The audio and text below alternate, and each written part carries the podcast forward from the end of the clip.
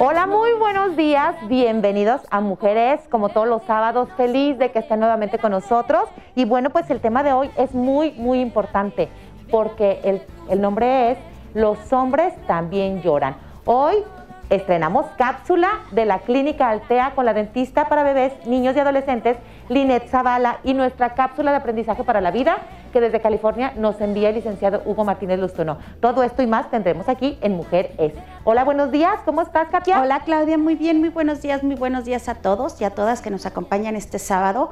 Muchas gracias. Y como tú comentas, ¿verdad? El, el tema del día de hoy, pues así tal cual, los hombres también lloran, ¿no? Así es. Vamos a ver cómo lo expresan o cómo reprimen a veces eso el no querer llorar, pero no lo vamos a negar. Para esto, para este tema, para poderlo desarrollar, nos acompaña un sociólogo, pues muy conocido, reconocido y que ya, y les digo, y muy recomendado. Y es la verdad, ¿eh? Dos o tres ocasiones ya me lo habían recomendado diferentes invitados y gracias a Dios hoy lo tenemos aquí. Él estudió sociología en la UNAM. Cuenta con una larga trayectoria como catedrático de la vida social y política del país. Ha coordinado programas de desarrollo social y se ha ejercido como psicoterapeuta familiar y de pareja, con especialidad en psicoanálisis violencia masculina y realiza terapia de contención y constelaciones familiares. No es todo.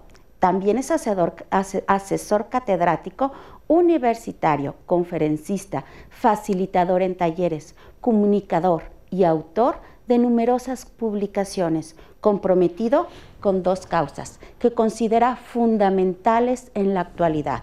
Primero, la, reposicionar la presencia del padre en la vida social y familiar y promover entre los jóvenes rituales de iniciación masculina que los conecte con la fuerza ancestral. Nuestro especialista del día de hoy es Sergio Luis Hernández. Bienvenido, licenciado. Ah, muchas ¿Cómo gracias. estás, maestro? Gracias, Claudia. Gracias, Katia. Este, un honor estar con ustedes en este programa. ¿eh? Y se me hace muy, muy padre, lo decíamos antes de empezar, que yo que trabajo mucho con hombres y que tengo programas especializados en cuestiones de masculinidades, poder estar ahora con mujeres me encanta. Muchas gracias por acompañarnos. Y miren, este, cuando estábamos platicando, Claudia, sobre el tema y posteriormente con usted, eh, estábamos comentando, ¿verdad? Bueno, yo tengo una amiga la prima de mi amiga, típico que me decía, bueno, cada vez que sucede algo en mi casa, algo estresante, algo problemático, ¿qué pasa? Mi marido se enoja.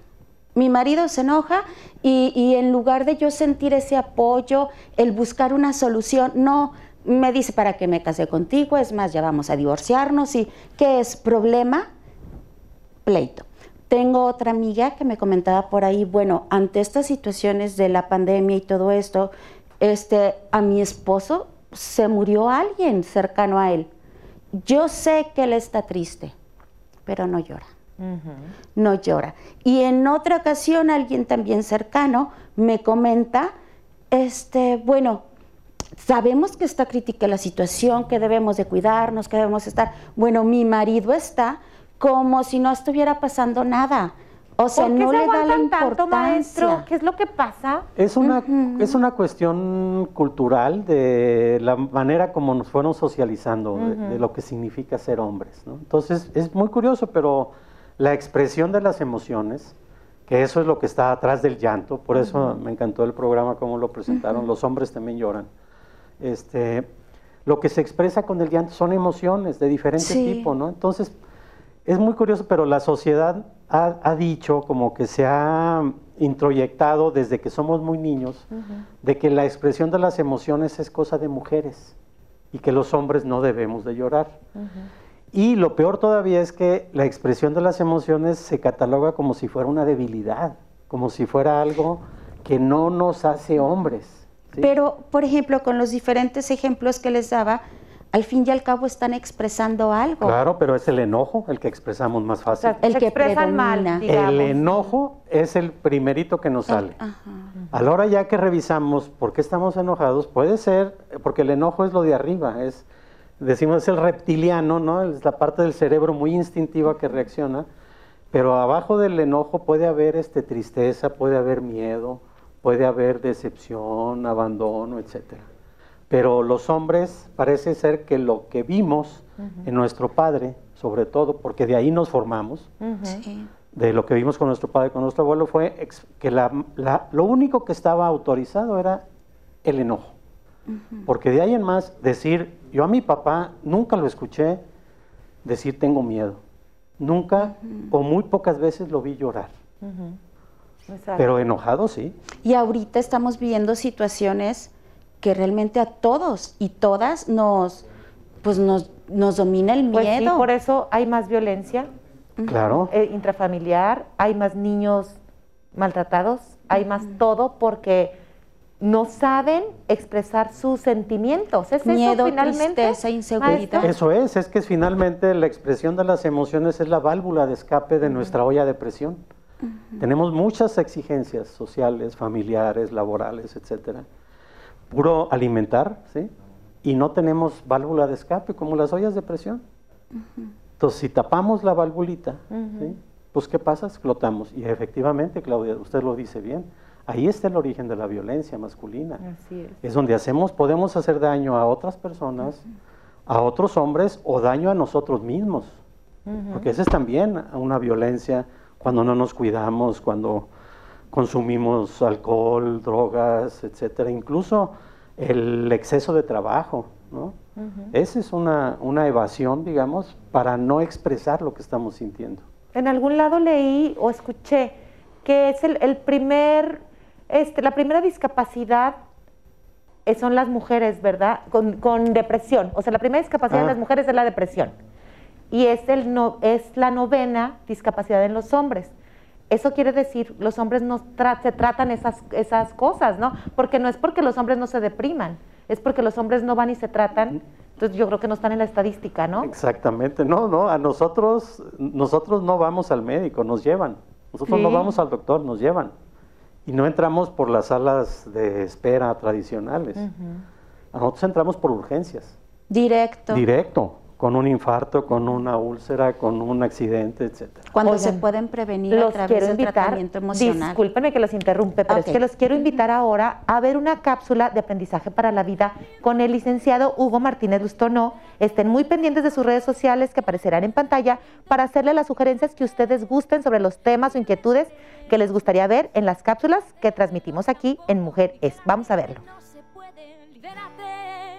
Sea cual sea la pregunta, la respuesta es el diálogo. El diálogo es el elemento básico, fundamental y destacado de todo proceso de enseñanza. Saludos al público de mujeres. Independientemente de la cuestión o desafío, el diálogo ofrece la única vía para el sentido común necesario para la colaboración integrada y la abundancia. El diálogo sano requiere la integridad de la conducta real y consistente para integrar todas las piezas. El diálogo permite a cada persona descubrir lo que está pensando, así como también lo que cada uno está pensando. El diálogo requiere un cambio personal y fundamental en nuestra manera de pensar y cómo nos relacionamos unos con otros. El diálogo es fundamental para la comunicación, que es fundamental para todo.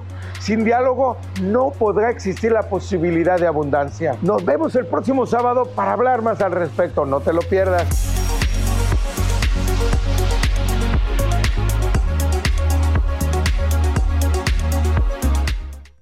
Hola, soy Joel Cuevas. Soy la nueva portada de la revista Durango Sport and Health. Eh, es el segundo aniversario donde pueden encontrar buenos artículos de, deportes, galería, donde puedes estar tú. Búscanos en redes sociales, tanto en Facebook como en Instagram. Bueno, aquí en Picaboo la idea es que llegue el cliente y que sale con absolutamente todo lo que necesita para su fiesta. Va a salir con velitas, platos, vasos, decoración, los globos con helio, cubiertos, piñata, piñatas. ¿Qué es vivir la experiencia Picaboo? Que encuentres todo lo que necesitas para tu fiesta, que quedes satisfecho, que el producto que te llevas estás segurísimo que es lo que tú buscabas, que es la mejor calidad y sobre todo el servicio que tenemos con nuestros clientes. Creo que eso es muy importante, ¿no? Y eso es lo que nos ha ayudado mucho a tener la clientela que hoy en día tenemos, porque la gente que tenemos aquí, tuvimos aquí desde el día uno, es la gente que sigue regresando el día de hoy a organizar todo, desde baby showers, despedidas de soltera, el nacimiento de algún bebé, la revelación de sexo, con los productos que manejamos y pues yo creo que parte de eso es lo que nuestros clientes quieren seguir con nosotros porque quieren seguir viviendo la experiencia Picaboo. ¡Picaboo!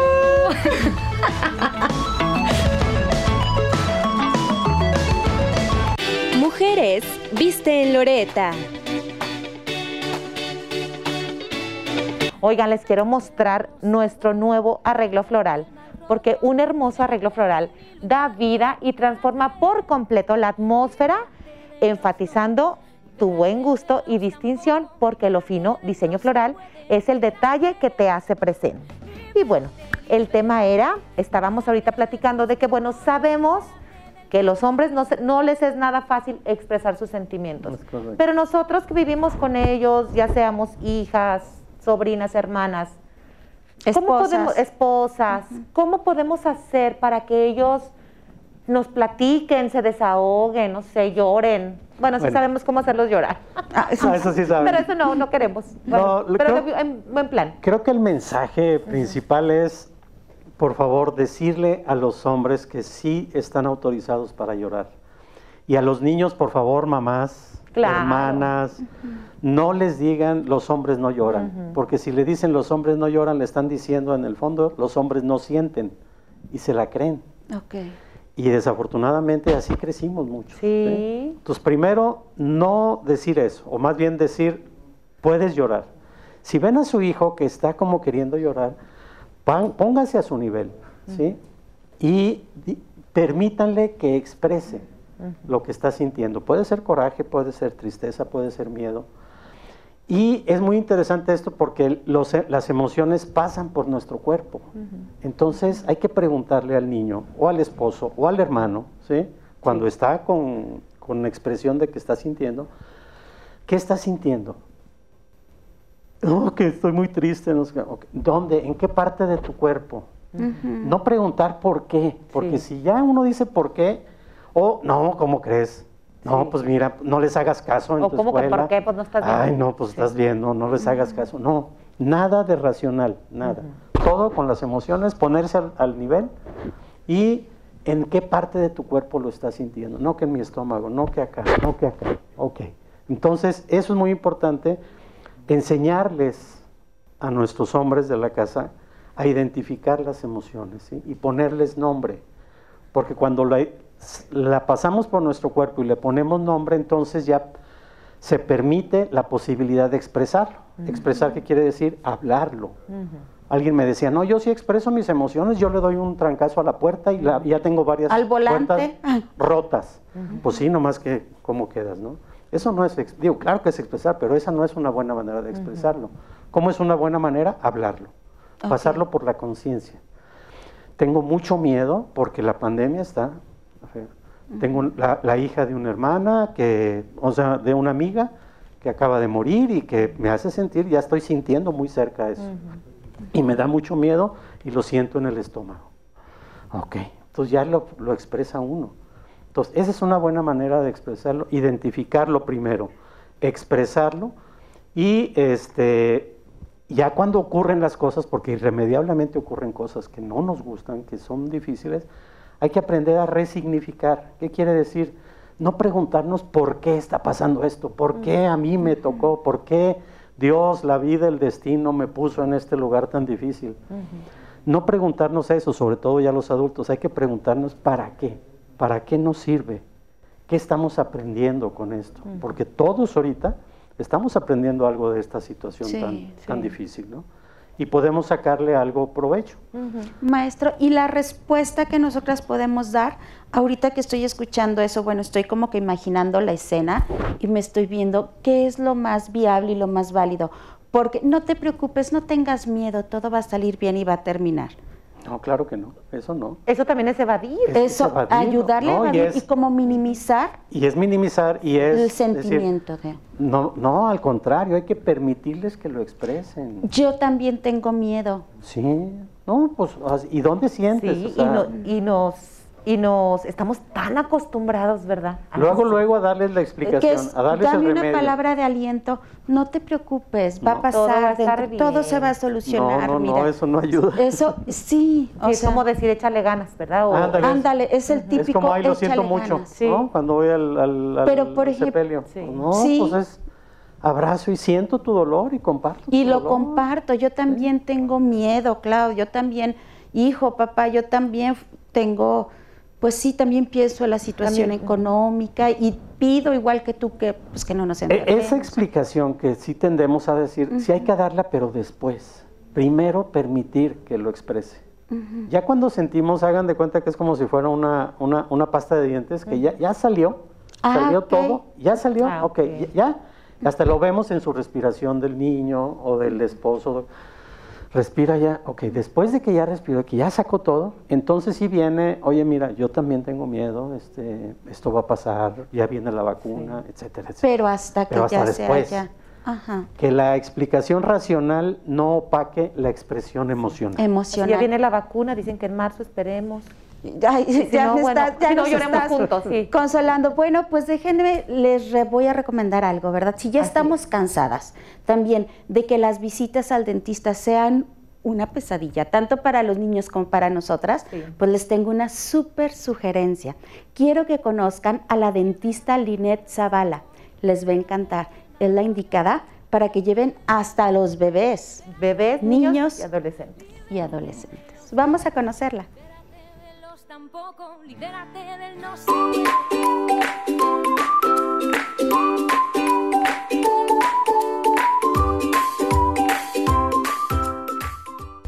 Hola, yo soy la doctora Linet Zavala y soy dentista para niños. Hoy voy a hablarles de la enfermedad crónica más frecuente en la infancia, que es la caries dental. Entre más pequeño el niño tenga esta enfermedad, más afectará su calidad de vida, porque la caries causa dolor, infección e en ocasiones inflamaciones severas. ¿Cómo se forma la carie?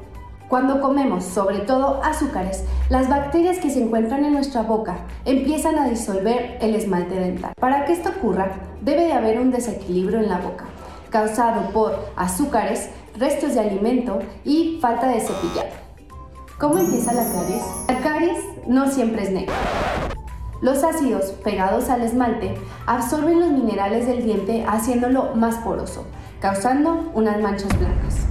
Si sus factores de riesgo continúan, el esmalte débil se rompe formando pequeños huecos donde se va a acumular más comida y más bacterias. Con el paso del tiempo, el pequeño hueco se va a ir haciendo más grande, causando dolor y en ocasiones se puede romper el diente. Esta enfermedad es rápida y entre más avanzada esté, más agresivo será el tratamiento. Tres tips para que tu niño no tenga caries. 1. Cepillar mínimo dos veces al día con una pasta fluorada. 2. No ofrecer azúcar con frecuencia. Y 3. Acudir regularmente al dentista. Recuerden, máxima intervención en casa para una mínima invasión en consulta. Para más tips, aquí. Nos vemos pronto.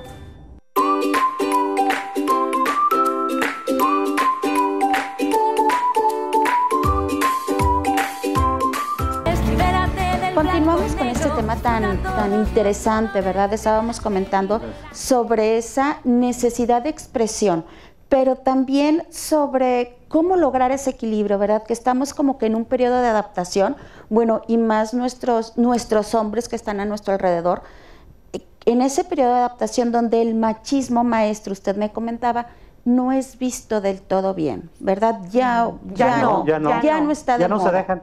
No. Pero no saben cómo ejercer esa masculinidad de una manera equilibrada, digámoslo así. Así es. Sí, de hecho, este, yo estuve hace como dos años en un programa aquí en, en- en el Canal 10 y hablaba con uno de los conductores de aquí sobre la cuestión del... Él me dijo, dice, es que hay que aventar ya el, el machismo al yonque de lo, del desperdicio. Sí, claro que hay conductas machistas que hay que erradicar, sobre todo la violencia. sobre Sí. todo la violencia, hay que erradicarla y parte es expresar las emociones. Pero efectivamente, este, Katia, estamos en un periodo, yo diría, de transición, Ajá. transición social, ¿sí?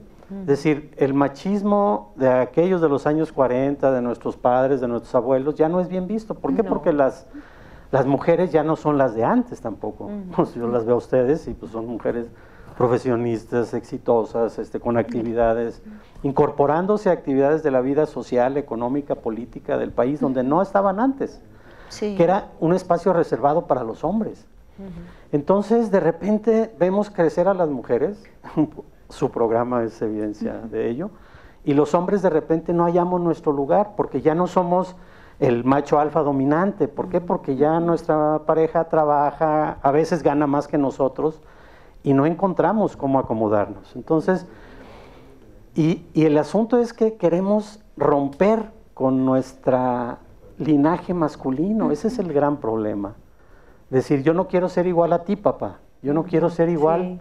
a mi abuelo, que Pero fue es- borracho, parrandero, jugador, en el mejor de los casos. y ¿no? mujeriego, tal vez. Pero borracho, maestro- parrandero, mujeriego Sí, y jugador. sí. Tengo, yo tengo la idea de que, ok, no tienes esa imagen, pero si te quitan esa imagen, ¿en qué te vas a basar? Ese es el problema, que no hay que quitarla. O sea, eso desde luego hay que cuestionarlo y decirlo, yo lo voy a hacer Reconoce. diferente. Pero tenemos que hacerlo desde la comprensión de por qué fueron así. Raras veces, yo con mis pacientes, no saben la historia de su papá, cómo fue de niño. Sí. Maestro, es que también ¿Qué eres facilitador en pasó? constelaciones, ¿verdad? Sí, también yo soy constelador, efectivamente. Entonces, creemos que nuestro papá siempre fue grande. No, él fue niño como nosotros. Y a la hora que empiezan a rascarle, la relación con su papá fue más difícil que la de nosotros con ellos. Y entonces, desde la comprensión, podemos decir, honrar lo difícil de su destino. Porque sí, fue hubo cosas muy difíciles que vivió y eso lo llevó a actuar de una manera muy difícil, que fue a veces con mucha violencia hacia nuestra madre, hacia nosotros mismos. Esto que, Pero que tal vez era la única opción que él veía como... es que él es lo que aprendió. Sí. Es lo que vio. Y eso, y los padres nos dan la vida y nos dan su vida, lo que ellos son. Como niños queremos pedirle algo que no nos pueden dar. Entonces, ¿qué es lo que tenemos que hacer? ¿Qué es lo que se debe de hacer? Tomar lo que viene de ellos. ¿sí? Sí. La fuerza, la, la- la energía, etcétera. Y decir, honro lo difícil de tu destino, te agradezco la vida que me viene de ti, gracias, y ahora mírame con buenos ojos si yo lo hago diferente, si yo lo hago de otra manera, desde constelaciones familiares. Sí, ¿verdad? Eso es, y entonces tomo la energía viril de mis ancestros, la expreso de una manera diferente, ya en siglo XXI, y es lo que las mujeres y nuestros hijos necesitan, esa energía viril que viene del abuelo, del bisabuelo, del tatarabuelo, y que no tenemos por qué cortarla. Sí. ¿Sí?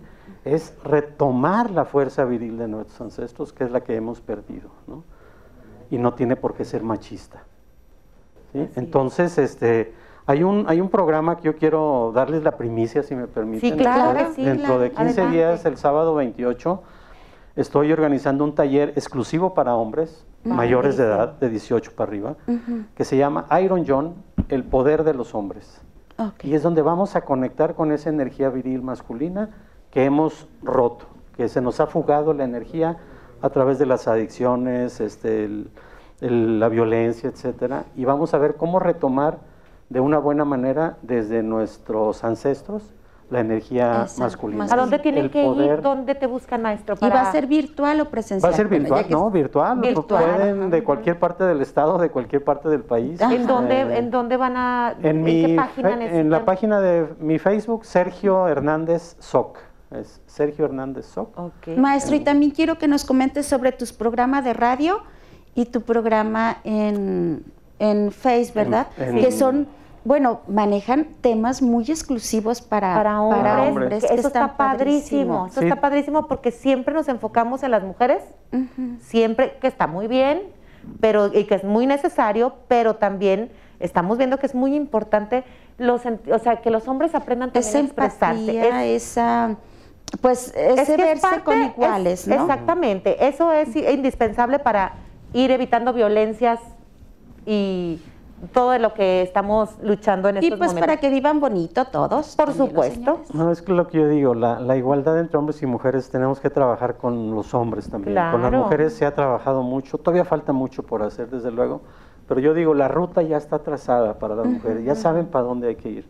Los hombres andamos perdidones, no sabemos para dónde. Por eso estos programas, todos los viernes a las 10 de la noche en Radio Universidad, 100.5 de FM, Ok. es un programa que se llama Acá Entre Nos.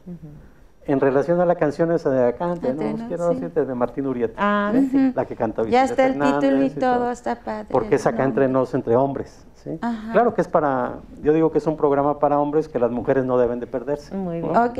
Sí, lo mismo pasa con nosotros. Exacto. Y luego este, en masculinidades.mundo en Facebook, ¿sí?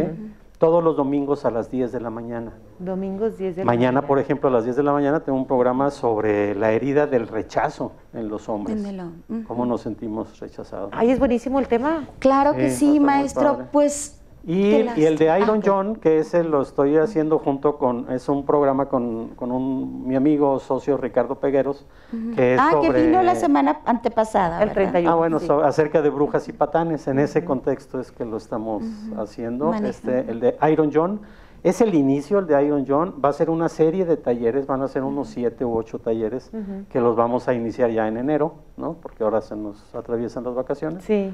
Pero invitadísimos, ¿eh? Ojalá y ahorita puedan le estoy dando la primicia a ustedes, ¿eh? Porque Qué no lo he padre, dicho. ¿no? No Qué lo habían bien. Ojalá que nos Muchas estén viendo muchos hombres Sí. o mu- y muchas mujeres también, por supuesto, para que les digan a sus parejas, a sus hermanos, a sus papás, a sus tíos, a todos los hombres, que vayan, que entren a la página, que escuchen estos programas de radio que hacen tanto bien, que les van a ayudar muchísimo a todos los hombres, ¿verdad, Katia? Oye, Claudia, sí, que no tengan miedo, al contrario. Miren, ya sabemos que también lloran.